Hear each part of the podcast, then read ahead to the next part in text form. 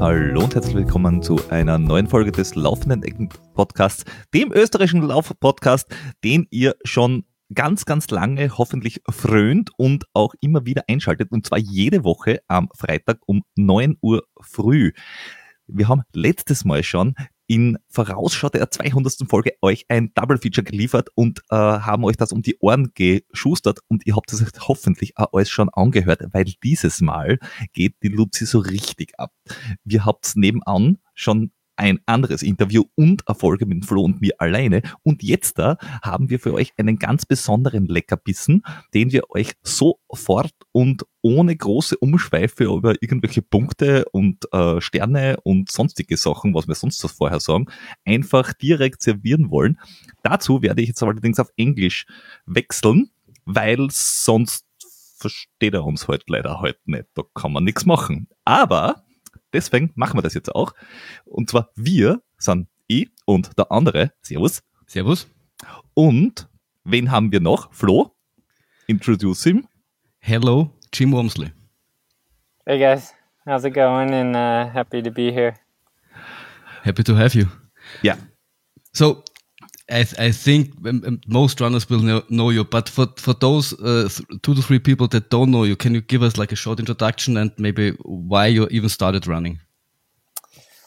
Okay, um, yeah, I'm an American ultra trail runner. I run for Hoka and Wahoo. Um, in the U.S., I'm based out of Flagstaff, Arizona. Um, I started ultra trail running maybe, well, I mean the years are adding up, I guess, but uh 2014 15 is when I first started. I had a background uh, in university at, uh, on the track from 2008 to 2012.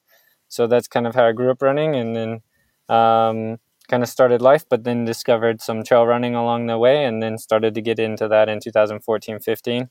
Um, and then uh, probably started to get in more steady training and the results kind of started to come at the end of 2015 and 16 and then uh, 2016 i signed with hoka for a pro contract and then um, now it's been a, a, crazy wild ride that has taken me all over the world and um, i've won big races in uh, like i guess in the us most notably western states 100 mile i've won that three times and then i've um, traveled many places and been very lucky to to experience many things. But uh, currently, um, almost exactly one year ago, I moved from the U.S. to France, um, and I'm kind of trying to chase a dream of winning Ultra Trail Mont Blanc uh, and um, discovering that uh, um, kind of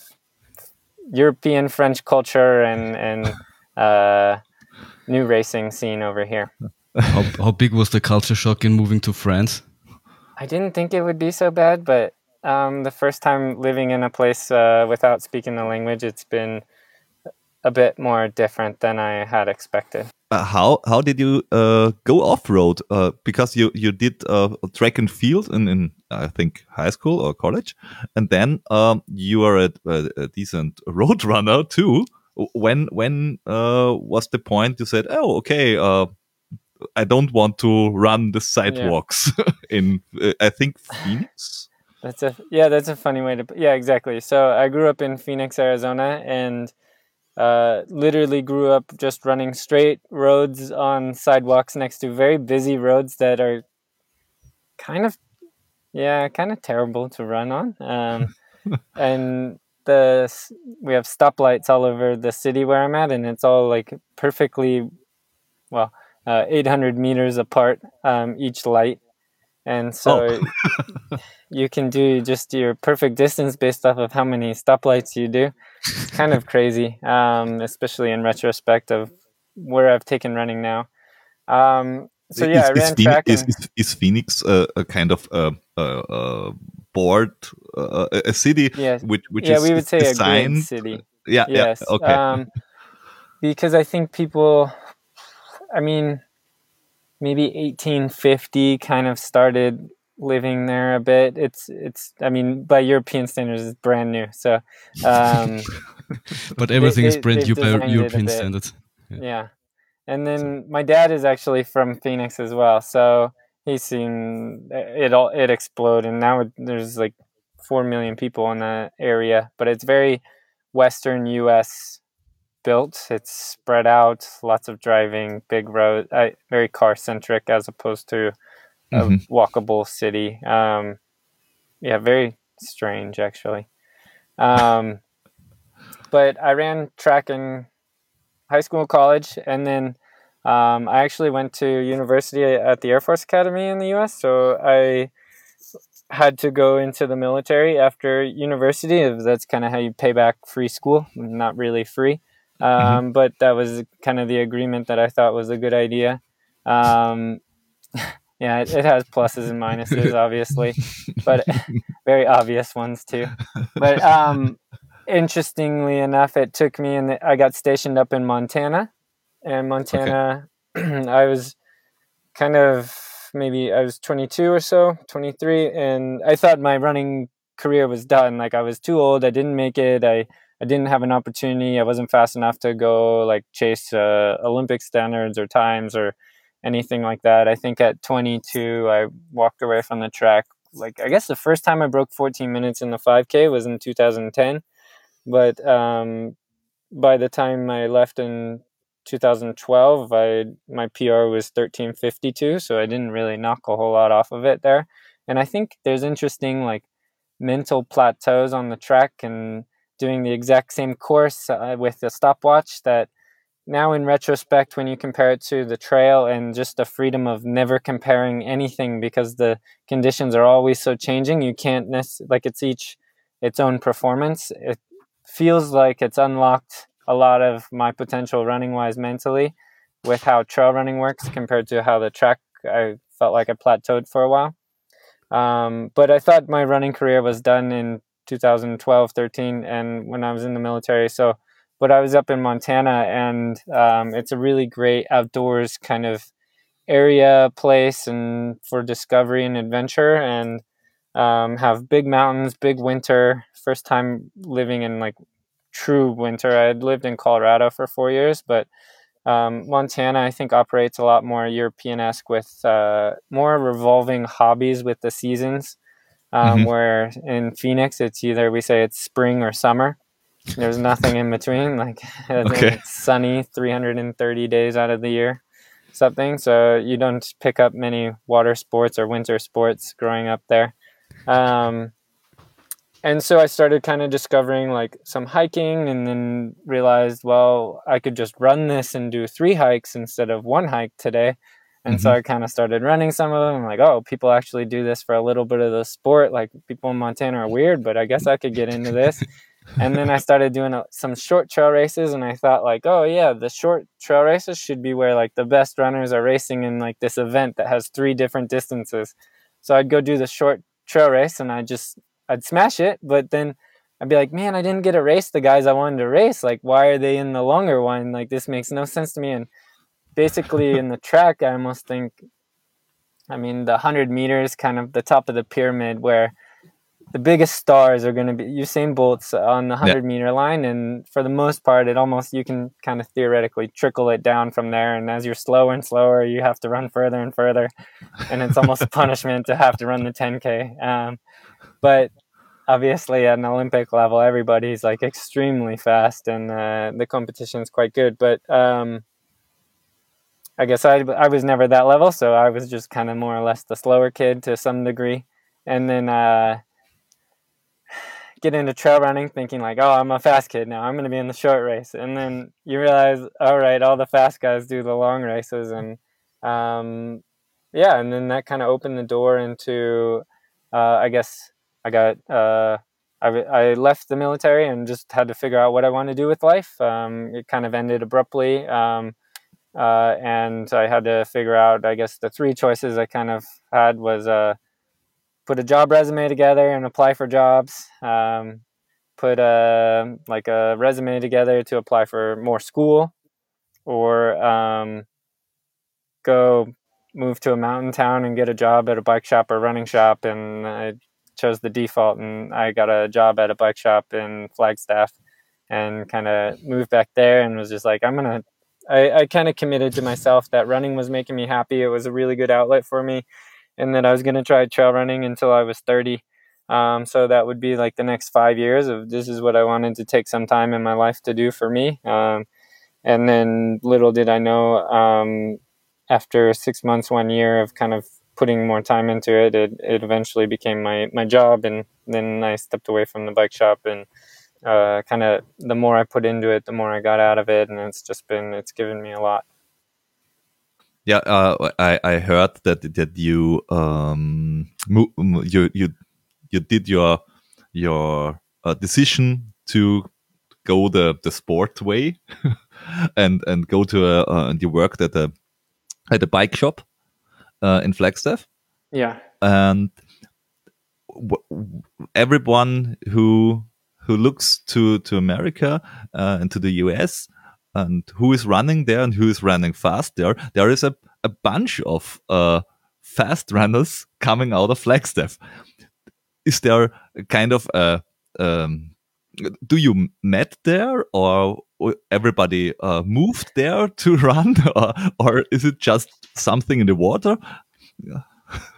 Um, so i think i guess flagstaff kind of became famous because there was a very famous coach um, maybe 10 20 years ago that kind of set up a pre um, olympic altitude camp for marathon runners uh, uh-huh. jack daniels and so in oh, the early I, 2000s, I know Jack Daniels.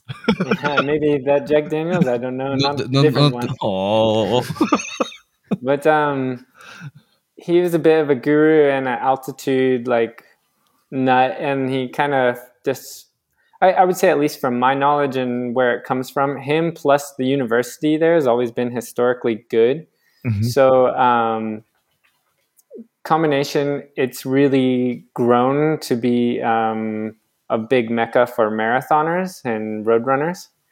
And then there was actually the current Western States champion, Rob Krar, or he had won it two years in a row. He was based out of Flagstaff. So you start connecting the dots, you go, ah, it might be okay.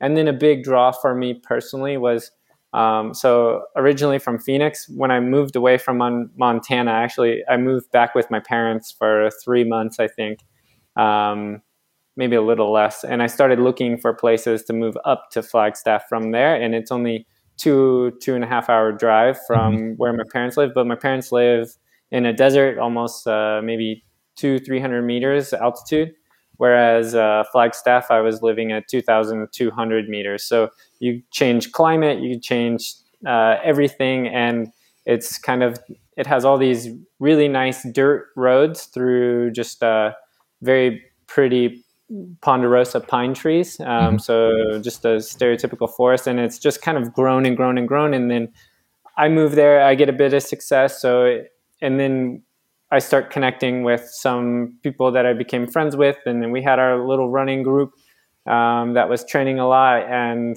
they have some success. So then all of a sudden it builds and builds, and it kind of becomes more of a known uh, hotspot. And but it's been a cumulative thing of everybody wanting to get up at altitude, and if you look at it in the U.S., it's so far south um, the weather is really mild for how high of elevation we are. Mm-hmm. um, because we still get snow that we still have a ski resort but um, all things considered you the winter is very mild for over 2000 meters.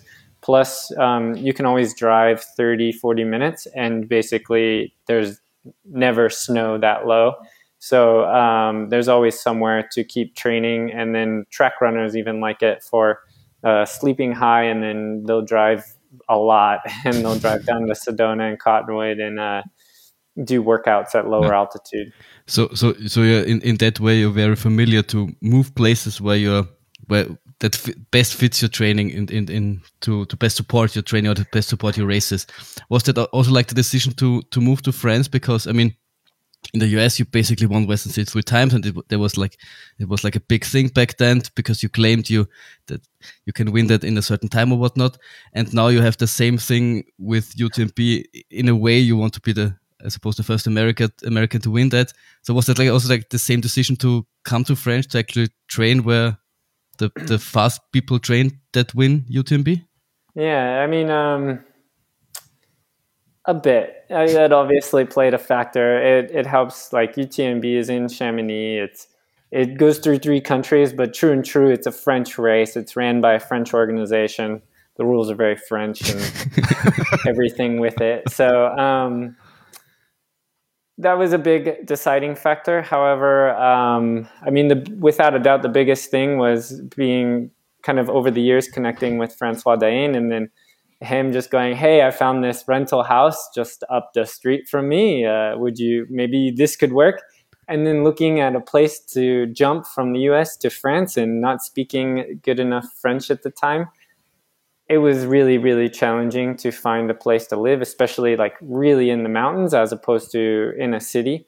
So um, all of a sudden it's like, yeah, I'm living pretty much next door to Francois on the same hillside and uh, just um, yeah. But I mean, if you're going to mimic anyone for UTMB, I mean, still, I I think Francois has it so well dialed and his approach to it and his kind of endurance throughout the event. Um, I would say Kilian's probably more talented as far as how he's been able to apply it, but true dedication to ultra, I, I still think Francois is the best. That's what I was to say. Runner. The other option would be to move to Norway, but I mean yeah. that's maybe a little bit but a guy aggressive. from the desert, maybe it's a little too far. But now that I've been in France, maybe I can imagine Norway a bit. And maybe in 10 more years, Norway is quite warm. So, so who knows? That's the first step. Ah. First train like Francois then, then train like Kilian, and then you can really win UTMB like five times or so. And then uh, it's, and, you, and, you, and, and then you all move to Denmark. hey, they have the current uh, Tour de France champion right now. Yeah, Denmark's not so bad. yeah. he's, he's, he's amazing at high altitude, big mountains, and he's from Denmark. Hmm. Maybe we're onto something. Hmm. Yeah. But in the meantime, I mean, you you also do run the the World Championship. Um, first and obvious question: Why is is it why why why run the World Champions?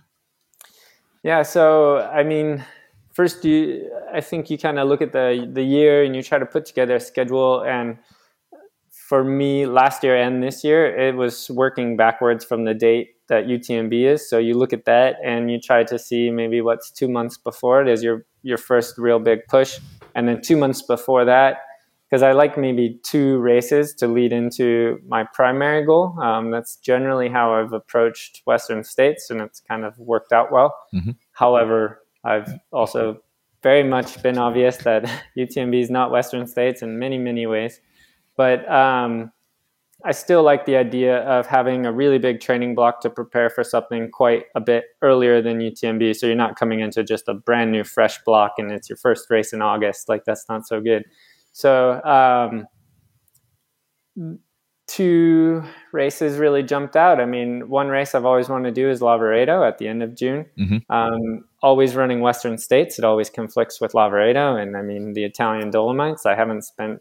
I actually I got to stay there one or two nights on the way to Croatia earlier this year, but for the most part, I have not explored it, and it seems like one of the the gems of the world. But, I can um, I, I read it once like five or six years ago, Lavaredo, and I can say it's it's it's one of the most beautiful races I ever run. Yeah, so another reason to check out that area. If you run um, Lavaredo, I think you should take your photo uh, camera with you. yeah. it might. I'll take a small one. Yeah, a small one. but I mean, the GoPros these days are that they're not that big, so I mean. yeah, I can just put it on my head yes. too. Yeah. or you have that like uh, this Insta 360s. You can even put it on the shirt, and you would even yeah. notice yeah, not bad. and when you already have to carry six kilograms of backpack, uh, it's not so much. Never mind. yeah. But so that was one. It's still on my bucket list of kind of races to do. Um, but then even discovering a couple of races here, the profiles become pretty interesting. So just being in France, I've discovered more about the the Maxi race, which is at the end of this month, and then mm-hmm. um, uh, Marathon du Mont Blanc, uh, the 90K, also seems really intriguing. But it worked out that the World Championships were also in June, so that became part of the factor. And then they announced the course pretty early. Um, so I started digging into kind of the course profile, and the more I looked at it, the more I'm like, this looks really badass. It's got big climbs, it's got a ton of vert. I think they completely are sandbagging people and they underestimated the amount of vert that's actually on the course. Because when you upload the gpx i haven't been able to replicate 5500 meters. It's always over 6000 i'm like oh they're sandbagging us. Like for, for americans it's very typical european to oh sorry but maybe not so german like oh we missed the numbers a little bit but uh it looks really interesting um, course profile. Um, and then it's additionally like two or three weeks more time mm-hmm. than Lavaredo would be and i think if you look at some of the people that have done Lavaredo utmb it's been that kind of weird turnaround and i've experienced it with western states where um, when you're coming back from the the race at the end of june and you have eight weeks exactly you start training and you're you start finding the best fitness all season and you everything's going phenomenal maybe six weeks out but then it just drags on another week or two. And then additionally in the past traveling from the us to um, europe it it uh, essentially um, you the time zone change I, it's just things didn't fall into place on race day. So it's always been a bit weird. So in the past when I've kind of looked at other people trying to do Lavaredo on the turnaround, it seems like it's just energy wise, it's a little tight. It's you either want it a little more or a little less because people have done really well with four week turnaround, which is pretty interesting, um, especially the Hardrock UTMB double. Many people have replicated that now, and it's yeah. it's quite interesting. And you can you've kind of find that groove and the energy and the fitness about four weeks after a 100 miles. So even experimenting with some bigger efforts four weeks after 100 miles i've started to do the last couple of years and yeah it's interesting when you you find a so, good so, so Hardrock and, and utmb are uh, uh, four, four, weeks apart from each other about four or six yeah it's something okay. that's just pe- people have, i mean francois gotten it yeah uh, Kilian, uh, Courtney, yeah. um, Xavier Thévenard's had really good success with the double. Mm-hmm. Um, mm-hmm. I guess not yeah. many people in the world have ever done Hardrock. Only a couple people get in every year, but nonetheless, the people that do the double, it's it's not bad. Yeah. But I mean, other than that, it's it's still a world championship. Was it also like a factor that that you could become world champion at trail running, which is, I think, if you compare it to like a UTMB, is not as important maybe uh, nowadays, but maybe in the future. But was it also like some that drew you in a little bit? It's interesting because yeah, when you try to find like define the world championship in our sport, um, it doesn't really have a neat place that everybody respects as like the world championship. There are a lot of people missing at this world championship. I mean, even amongst Americans, um, most of the top Americans will be doing Western States, not trying to be on the world championship team. So it's always kind of got this how does it fit in? Um, I think at least from my observation last year, or yeah, last year I think was the first time that the World Trail Championships was held at the same time as the World Trail cha- or World Mountain Running yep, Championships. Yep, yep. So nice.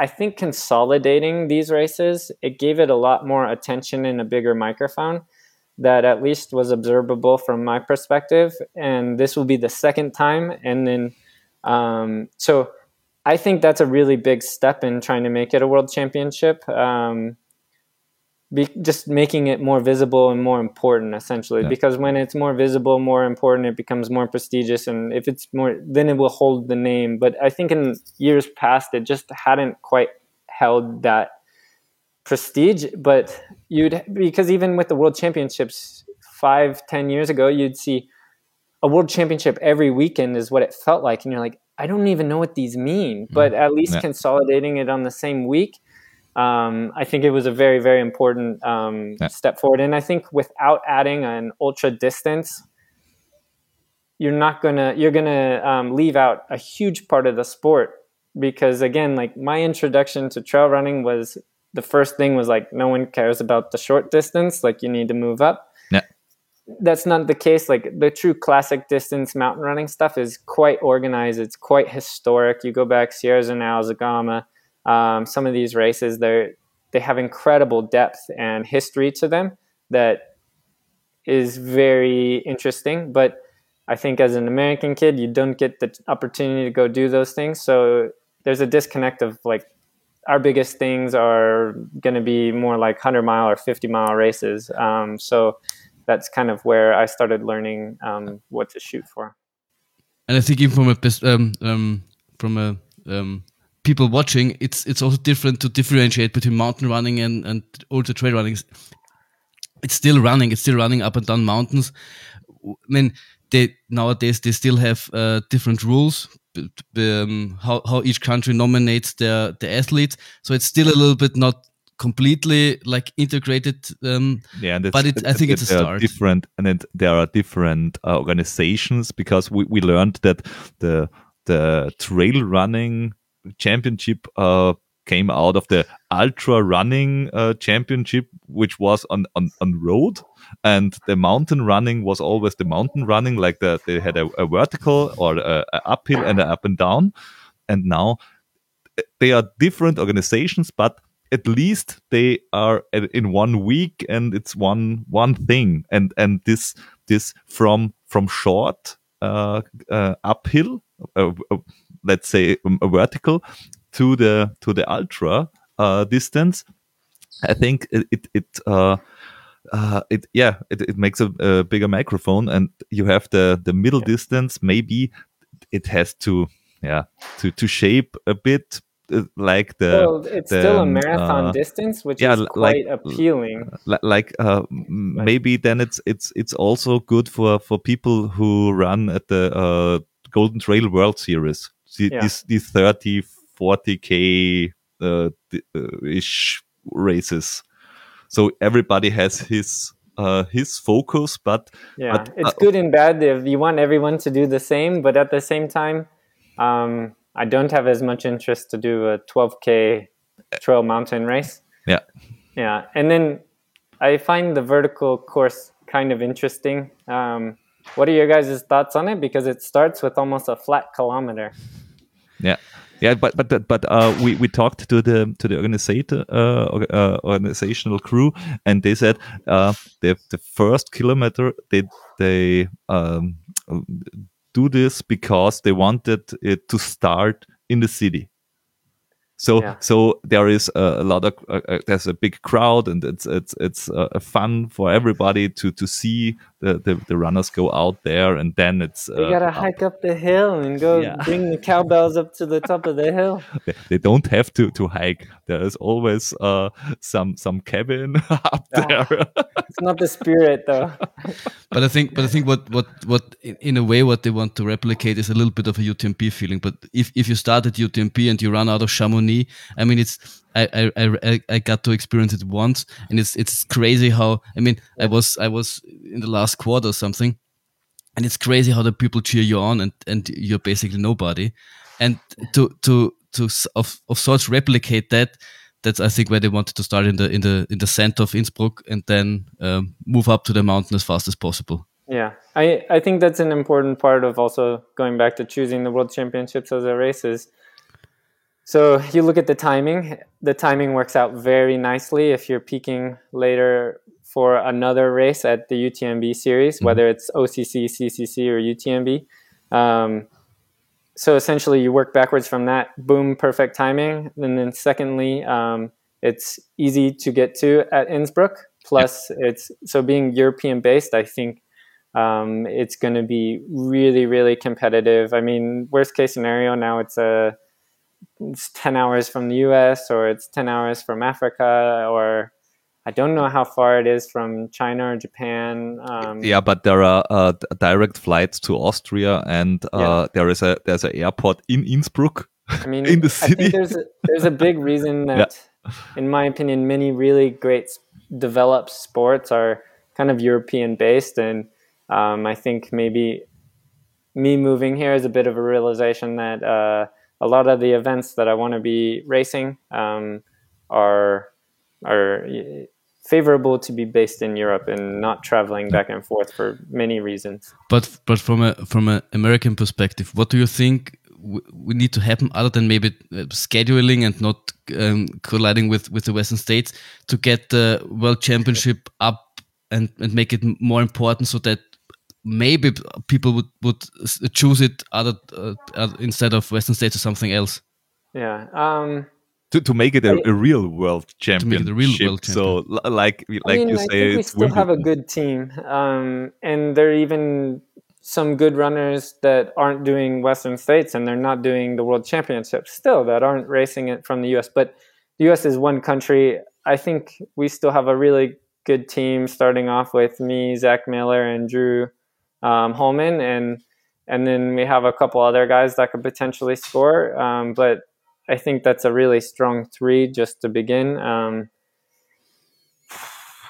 yeah, it's interesting um, how you.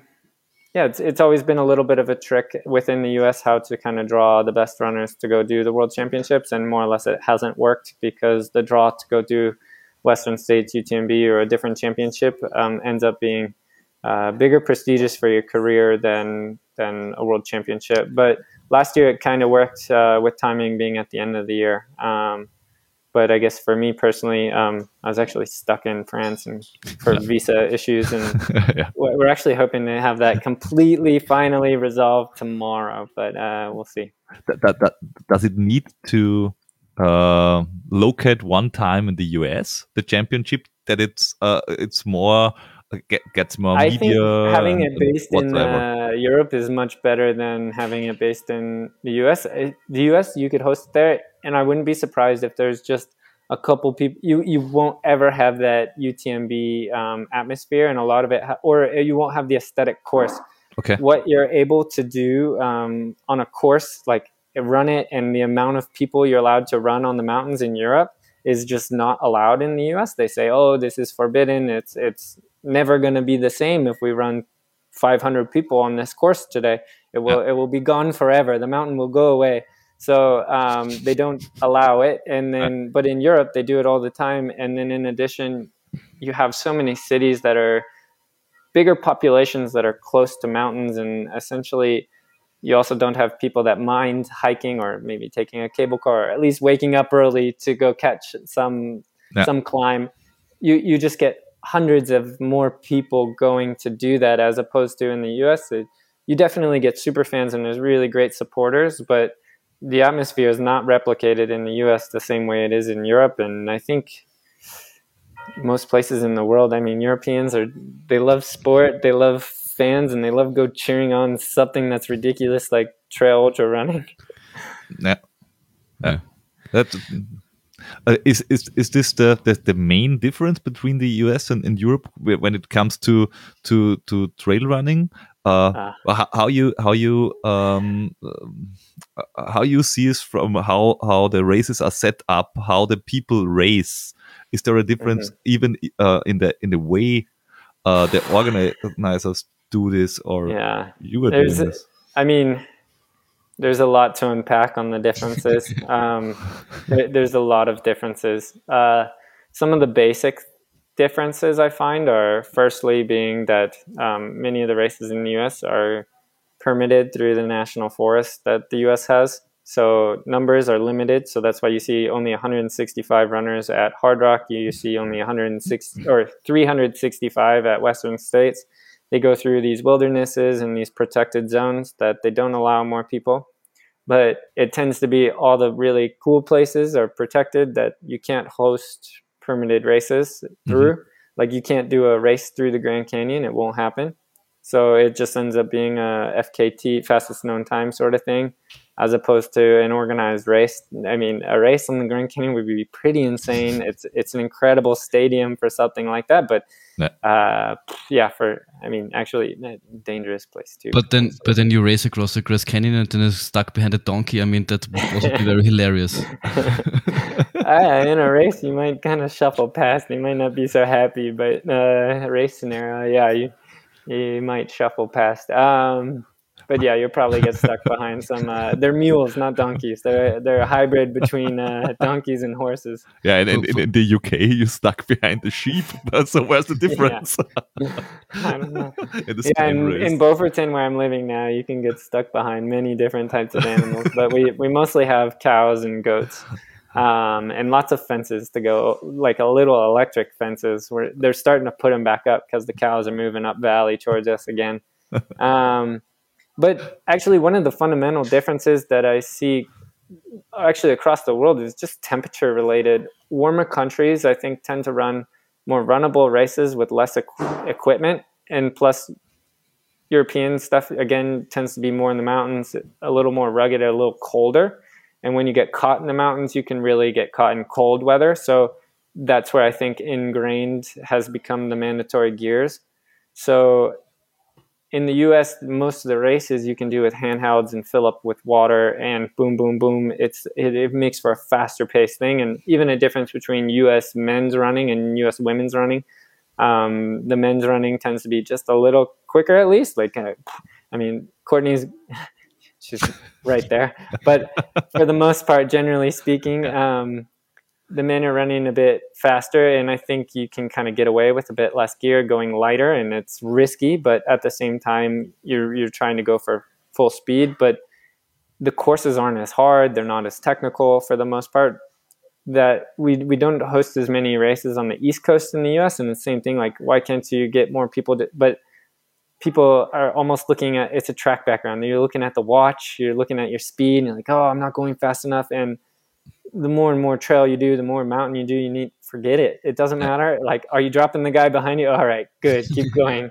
like you're going fast enough. Um, and sometimes that's extremely slow if you look at your watch. But you know, your heart rate's over 180. You're you're you're past threshold. You shouldn't be there because you're in the middle of a hundred mile race. But you're making the move and you're dropping everybody. Like you're going fine enough. Uh, is is there a, a, big difference between runnable in the US and runnable in, in, in Europe?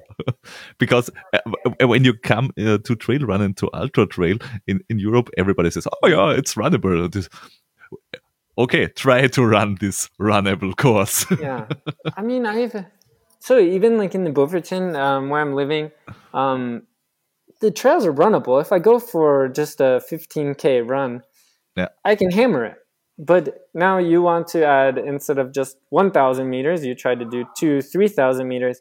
Well what was a run i mean essentially it's the same thing about utmb it's a yeah. wide open highway if you look at the trail but at the same time like the amount of elevation gain we're all human. It breaks you down and guess what? It breaks you down and guess what? You're an ultra runner just like everyone else on the starting line. You're all broken. It doesn't matter how much you trained before this. Um, it's really rewarding to kind of push through that and discover like the ultra of you're moving forward, you're surviving, and you're kind of scrapping your way to the finish line. Um, UTMB's definitely uh, pulled that out of me every single time I've done it. So whereas Western States, it's the same distance. It's incredibly hot. It's extremely difficult. However, I've ran that race and finished it a couple times and I could have kept going for another 50k. I felt just incredible and I was running at the end of it. I have not ran like that at the end of UTMB. So I mean, for the most part, it's really broken me down. And why? It's it's, it's downhill at the end. it's very if you finish a little bit, um, but overall, I think it also goes to kind of stretching your your um, plasticity and elasticity as a runner to your perspective of what is long. And I've been working on more just the perception of what is long, like, um, and you need to. So in the U.S., you look a lot at distances. Europe, it gets hard enough where I think you have to think time wise and. Mm-hmm when you're thinking about time and it's even training philosophy. Most runners in europe are basing off of meters climbed or time outside. Yeah. Most runners us based are logging miles and they're looking at 100 mile weeks which in europe 100 miles like wow that's 160 170k and you go like yeah, it's 100 miles. It's standard in american like university trek running. Like that's what you have to hit. But then um uh yeah, I have friends here that are like, oh, I'm over 100 kilometers this week. And then you put it in miles, and you're like, you're at 60 miles this week? Like, come on, man, you can run. Like, you need uh, more volume than that. But it, it just goes to you getting fixated on these numbers. And in reality, it's kind of learning the process to slow down, be out there for time, and um, kind of endure um, a little longer. Yeah. It's it's it's uh, it often looks as if you're approaching a, a goal from the side of the impossible. So, so may, maybe because you're uh, uh, coming from the US, you're fixed on numbers or on on trying to to hammer it from the first meter, uh, and uh, it, it, it from the, from the outset it, it looks like you're not aiming for the win. You're aiming for the course record or to, to destroy the course. So uh, I don't want to win the UTMB. I want the first to win it below whatsoever, or I want to to well, uh, here, wait. Here's one thing how I combat this. So it goes to okay, you're racing UTMB. What's your strategy against Kilian? What's your strategy against Francois? Like that's my first dilemma. Every UTMB I've lined up has been against one of them. I've never had a lucky year not against one of them. So you there is no lucky me like how you beat them at UTMB. that that's maybe a tough a tough comp- uh, competition to have. That's that's that's for sure. Yeah, does so far, I've been on the losing end of that one. Does, it, does, does it you, put the UTMB uh, uh, to a, to a to something like like Wimbledon or or something like that that you say okay when I'm running there and I I'm in the in the top pack there that that are the the world best uh, runners every year the, the, the, if you look the top 10 uh, on every year it's insane or you're just waiting for Kilian and Francois to not, not, not to not attend so that they finally have your chance to win it. I, I, mean, I think if you keep showing up, you'll eventually get lucky. But um, I think ultimately, the way this sport has developed, it's so different than it was 10 years ago. There's so many other races to do. And I think um, win or lose this year, I, I really want to approach this race healthy um, mindset wise, I guess, and how I'm looking at it, how I'm approaching it. Hopefully, mm. I'm in a mindset that 24 hours isn't so long, that it's doable. I can conquer this. Um, which five, six years ago, you look at, I look at 24 hours running through the night. I'm like, oh man, that sounds really like this is a problem.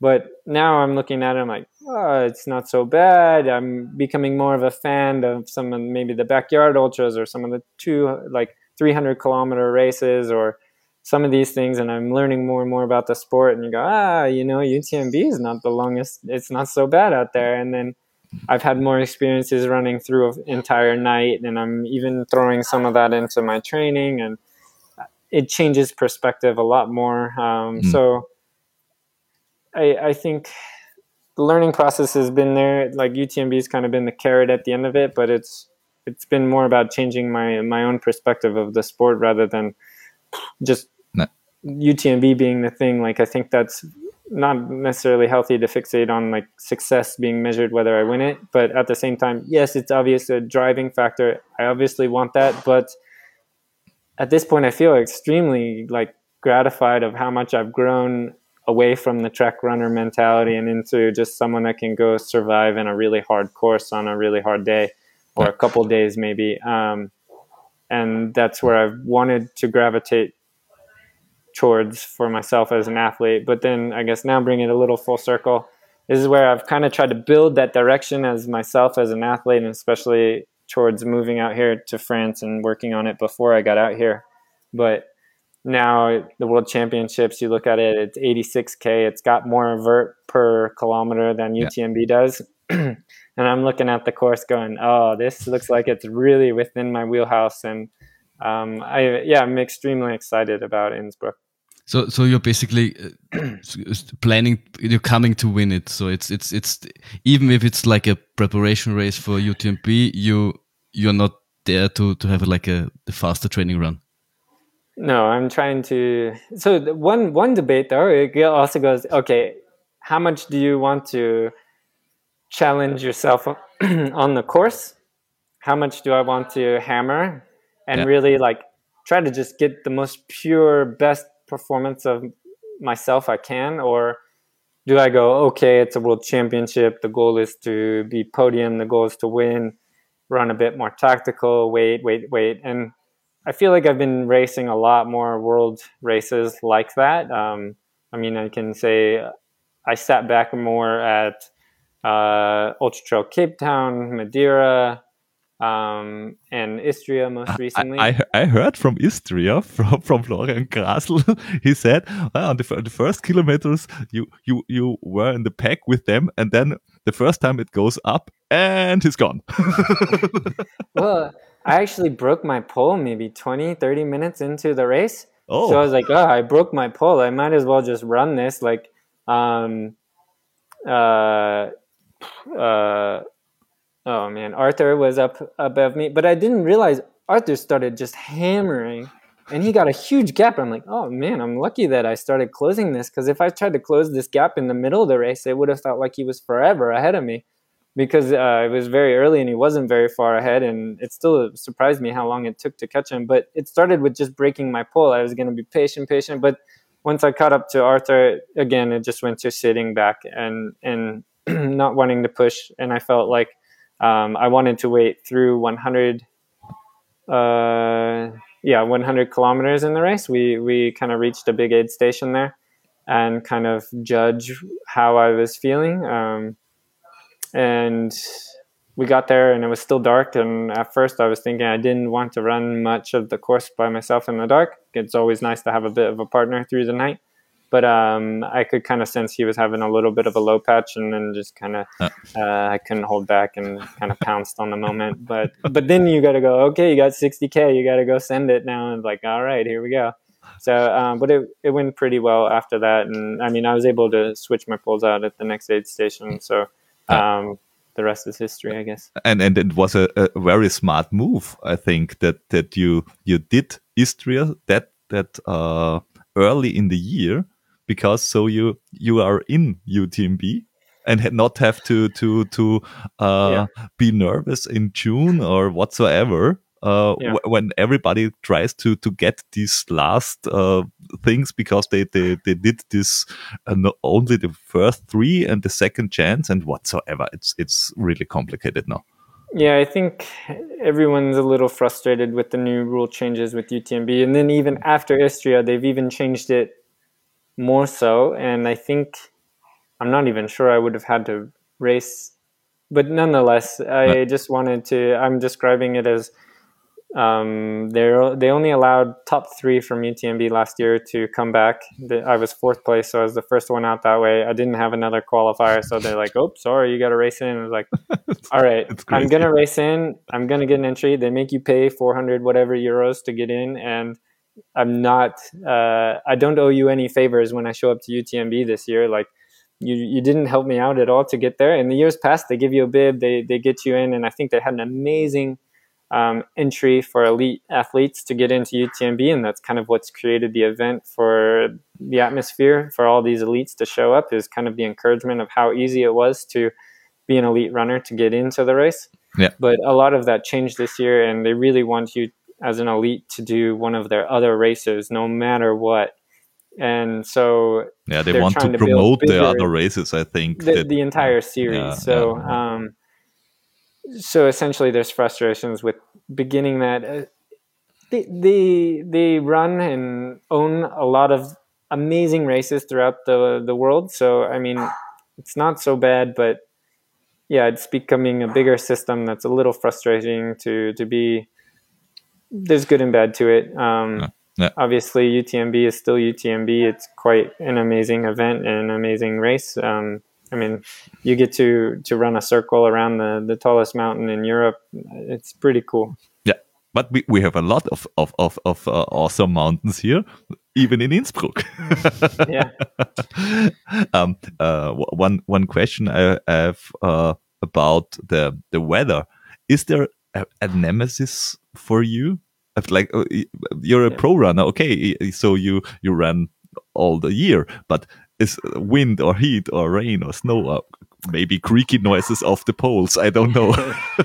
Um, so I found that I think I get colder at night than I really realize. Um, and one thing I've started doing in the last year is if it's going to be a colder night run, I just start wearing tights. Uh, I know I'm good at the heat. If I get hot, I'm okay with that. But if I get cold, I've, I have found that I get into some trouble sometimes. So, um, I mean, a simple thing for me is I've started just racing in full tights a lot more um, and keeping my legs covered a bit. I found my when my kneecaps get cold, um, I, I don't like running so much with. I, I lose some of the sensation in my legs to kind of feel the hill and how hard I'm actually impacting the ground when my knees get a bit cold.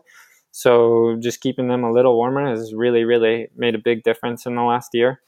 Um, yeah. I, I once had a funny story, but Tim Tollefson said that um, I think it was like two or three years ago. I don't know. The last time he went third at UTMB, he he went by um, Dylan Bowman because earlier at the race, Tim Tollefson put on his gloves way earlier than and and, and he could eat because his hands were still warm. Yeah. and Dylan Bowman didn't and his hands got cold and he couldn't eat anymore because his hands were so cold that he, he couldn't move them. And it's, it is those little things that make or break your race. That's that's that's yeah. funny. And again it's all uh, Tim Tollefson lives at very high altitude in a colder place in uh, the US and Dylan Bowman lives in a little more mild climate. And could be a little bit um, a difference of kind of where they're living and used to running in a bit colder weather.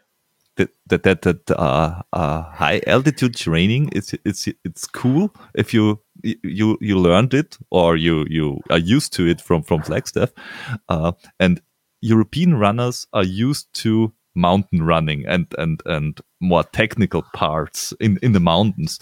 Yeah. Is is that something you think you can or, or, or not, not not just you uh, uh, somebody who hasn't learned it in the in the um, childhood can learn it uh, like somebody who grew up in the mountains? Or is it something yeah. you say okay if you haven't learned it till 15 it's gone so it's interesting because i think um, i'm not from the mountains. I'm very much again from phoenix desert grew up first running on sidewalks. Um, but one of the things that, in my opinion, is interesting when I look at more technical sports, uh, whether it's cycling, mountain biking, um, and especially what I'm learning through a bit as I've moved to Arêches is um, ski mountaineering.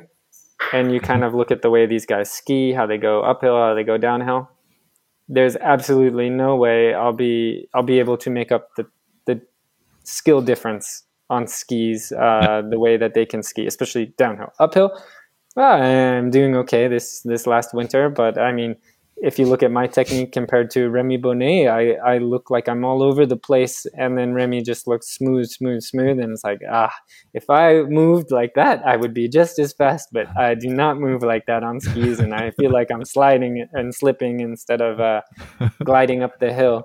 Uh, don't um, put that over the top because we had uh, Christine Berglund uh, in here, and she's tried uh, skiing, and every time she tries skiing, she she breaks her bones.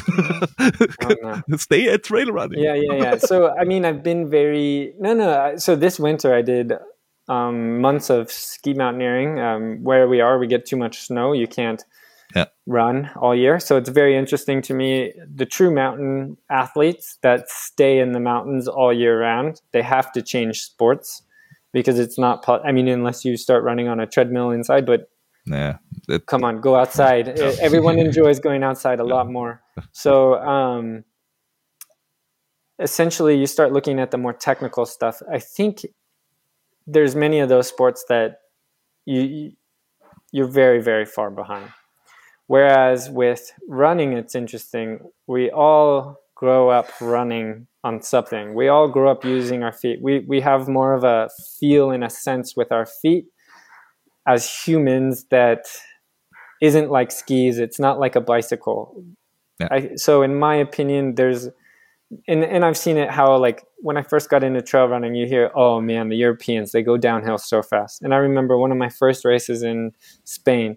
Uh, I got invited to do this small race, uh, and I was just thinking in my head, like, oh man, Europeans, like, I better get a lead and I better bomb it down this hill as fast as I can go because they're going to catch me.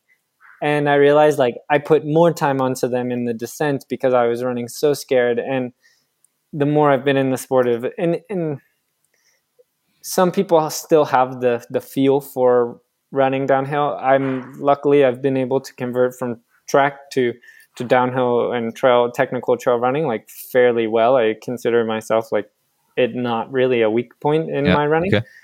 But many people that do transition don't transition as successfully, which I, I haven't understood um, completely because I don't relate. It, it just kind of clicked when I started doing it. But I, I mean, I don't have anything in my childhood that um, would have said that I could do technical trail running apart from like I grew up playing soccer, football, uh, sort of thing. So there's some footwork with that, but not really uh, exactly doing that, or definitely not in the mountains. So for me, I think just being human, um, comparing in the mountains with running, it's it's not quite the same argument as a more technical hmm. sport. But in the end, it's also like about switching off your brain and just uh, go, going down and, and kind of feel it. It, yeah.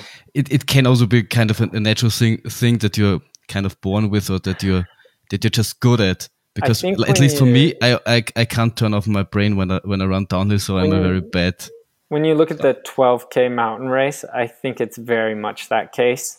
Yeah.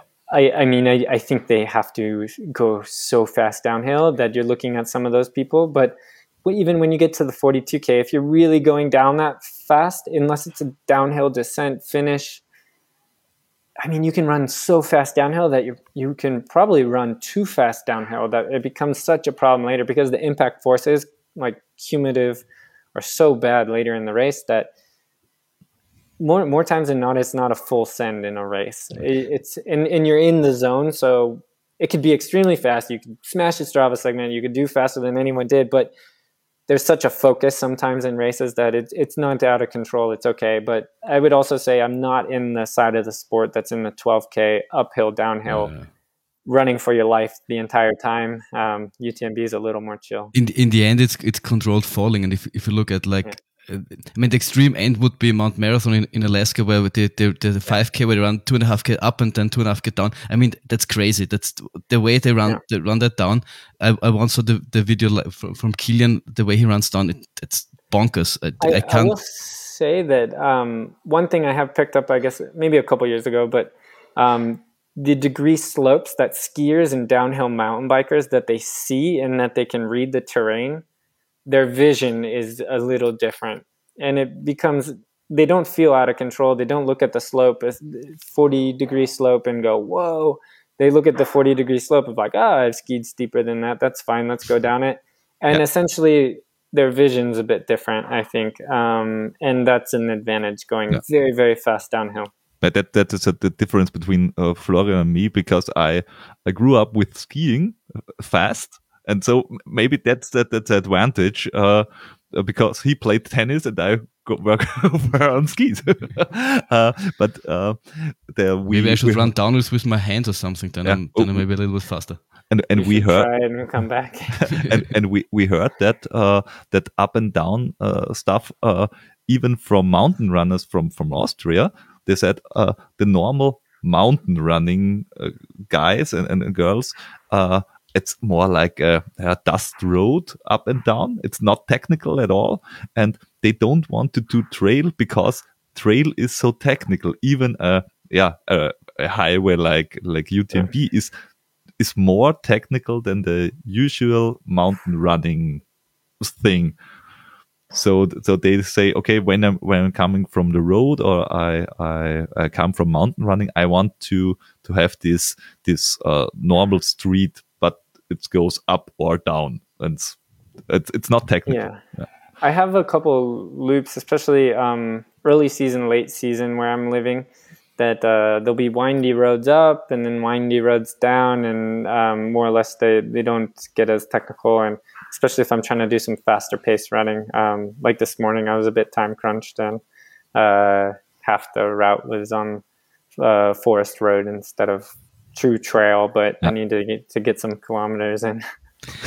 and and maybe at, at the end to bring it a little bit full circle. Um, now, if you if you would be at the World Championships and you, you were like I don't know fifty k's in and and you were like in the lead, would you then hammer down and go for the win and mm -hmm. maybe maybe red line a little bit more than you wanted, or would you uh, stick with the guys and yeah. wait it out. So, I mean, I guess as I read the course, there's a what a 1200 foot or 1200 meter climb, 1200 meter descent, then 1500 meter climb, then a bunch of high alpine ridge, then a yeah. big descent into Innsbruck, and then you got an additional 1000 meters up, 1000 meters to finish, pretty much.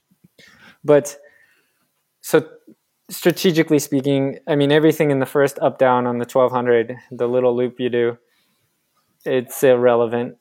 Um, you can kind of just destroy your race there. Uh, and for the most part, you don't want anyone to get away, but you want to stay relaxed.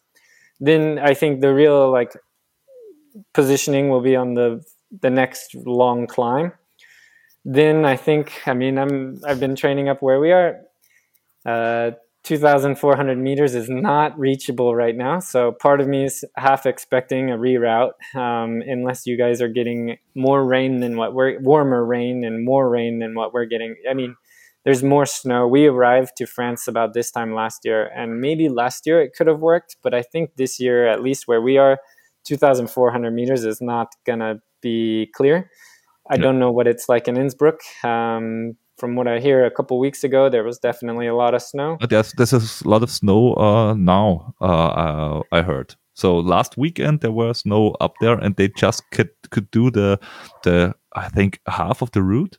Yeah. Uh, so, Eva Sperger is, is there, and some uh, from from Germany I mean, and Austria and so, and they and they. So you either run it as is or you reroute it. And one, yeah. if you run it as is, snow, super slow, really tiring to go through. The whole race will come back together. Yeah. So okay. then it will restart once you get down out of the snow. That would be very, very interesting. But uh, more than likely, it would get rerouted below it, I think. But then you're also potentially taking out some of the technical. Uh, yeah, I have no idea. That one's theoretical. It seems extreme. Hopefully, the snow melts enough to to run the trails. But then you have a, I would say, a very strategic point where you could bomb down early. I would say if you're less secure about waiting till the last climb, I mean, without a doubt, the the move of the day would be to break it on the last thousand meter climb. So you're in the Innsbruck already, and you yeah. got your one little up down. I mean, I would say that's the most strategic because for the most part, most people will have broken by then, and if you still have something by then, you can you can make the final dagger.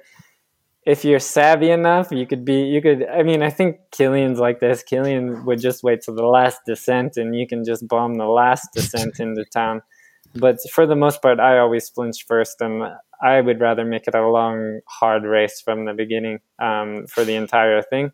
So I would be looking at maybe um, somewhere on the ridge. It, it, depends with what runners you're with. Sometimes, I mean, other American runners might not be as strong uh, technically. So if you're trying to gap them for uh, the the win of the race, uh, a technical portion could be good. If you're with a European that has more of a road background, you probably don't want to wait till necessarily the descent because if they turn it off and just let it go, they'll be fast. So, yeah, um, yeah sometimes it depends on who exactly you're with. Yeah. Uh, um, do you uh, go to Innsbruck before just to check the, the, the course out? Yeah. Or?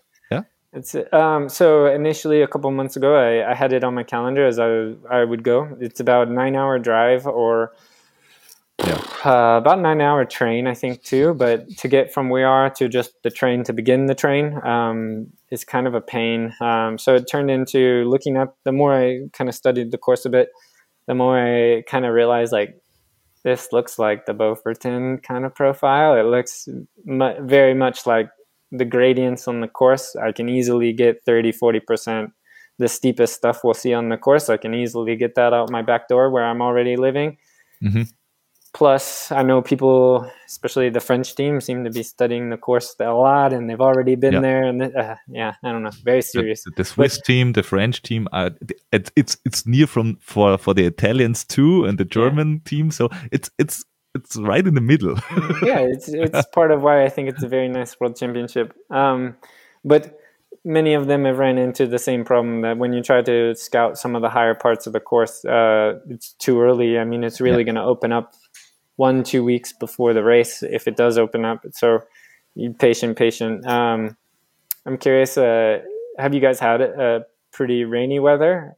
Yeah, the last uh, I think last, two or three week weeks is, is, is really rainy, and uh, I don't know where the where the uh, how low the snow comes. Yeah. Uh, I, I don't know, uh, but the, I the think more I look at Innsbruck, the more I'm like, it's exactly where I'm already living. So yeah it just became it didn't make as much sense um, coming back from Istria, uh, the recovery running 100 miles. That's the earliest I've ran 100 miles in the season. So Um, and it's an eight week turnaround between those two races, which is again an interesting um, turnaround. So we'll see how that goes. But uh, it's been good so far, and um, we've had rainy weather here. But I also think there's something in my gut coming from Phoenix that June is the beginning of summer, and uh, it could be a very hot race as well. Um, I don't know. I just trusting. I, I don't trust uh, weather, and I always think Yes, it's it's, it's funny because la last year, um, uh, uh, not yeah, la last yeah last year, uh, Innsbruck uh, had to recourse because uh, on the Patscherkofel uh, near Innsbruck uh, there was too much snow, and uh, a few weeks later in June. Uh, in in Salzburg, I think what's two two two hours away, uh, we had 32 degrees. Uh, Celsius. Uh, it's it's it was crazy. yeah. So uh, yeah, I think June's an interesting time. Um, it's hard yeah. to predict what the weather's actually going to be like, but if it is warm, especially for me being European based and all the Europeans, it will be the first warm weekend, warm race that any of us do, and I think we'll all get um, yeah. kind of roughed up by it. Yeah. Uh, and I think especially this year, it's it's it's it's cold very long. I mean, yeah. uh, I yeah. can remember at the same time last year, um, it was it was way hotter than than this year. So that's that that's yeah. that's definitely a factor. June, yeah, yeah. and and and June is a good uh, a good month that it, there are no of uh, thunderstorms and and and, and so okay. because uh, July August uh, the the, the, weather on the on the mountains is it's not uh, good predictable and june is a is a, a, good month for that stuff. Yeah. It's it's runner friendly. Yeah. We'll see. Ah. yeah.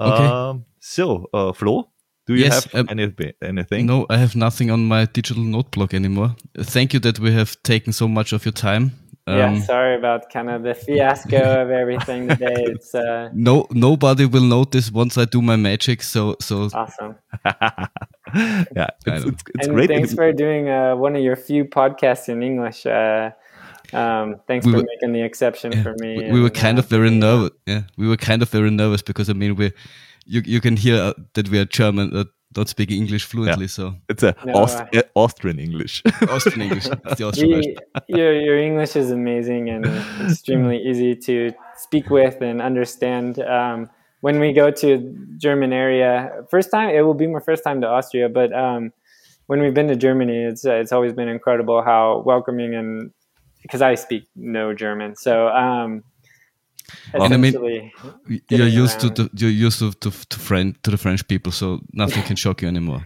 They're not as open about uh, speaking English to us, and then yeah. where we live, um, when people find out where we live, they go, "Oh, like where's the nearest english speaking person to you? Like it could be 50k i mean we're quite tucked away but um i'm excited. And uh, when we come out to innsbruck i'll be staying a little outside of the city to uh, maybe keep it a little more similar to Beaufortain and hopefully there's some good cows out there to oh yeah uh, listen to so they feel like like home exactly yeah. you know, better I always even El Bandi said it's wrong to be French so I mean just just, okay. just putting it out there. Oh, I'm still American so far. Yeah, but um, yeah, I'm, I'm right now. I'm debating uh, potentially coming out a couple days earlier just to see more of the course. Um, yeah. and I might be racing uh, earlier than the Trail Championships while I'm out there. Okay. Yeah. Uh, we hope we, we see you in Innsbruck. Uh, we will be there the, the whole week. Awesome. Uh, and uh, will, yeah, will be an awesome uh, uh, championship. And I hope that's the, the, the, last statement. I hope when I'm the, the, CCC and you are competing in the UTMB, please don't don't don't overtake me. that's his that's his only goal.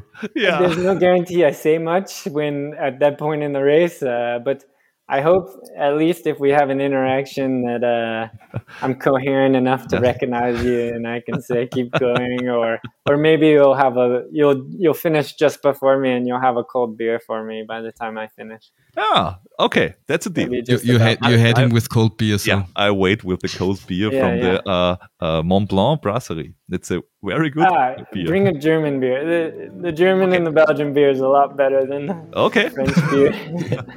it's on. and we have a deal. Thank you. okay, thanks a lot, All right. and Thanks, guys. then, Have a good one. bye. Bye. We'll see you out.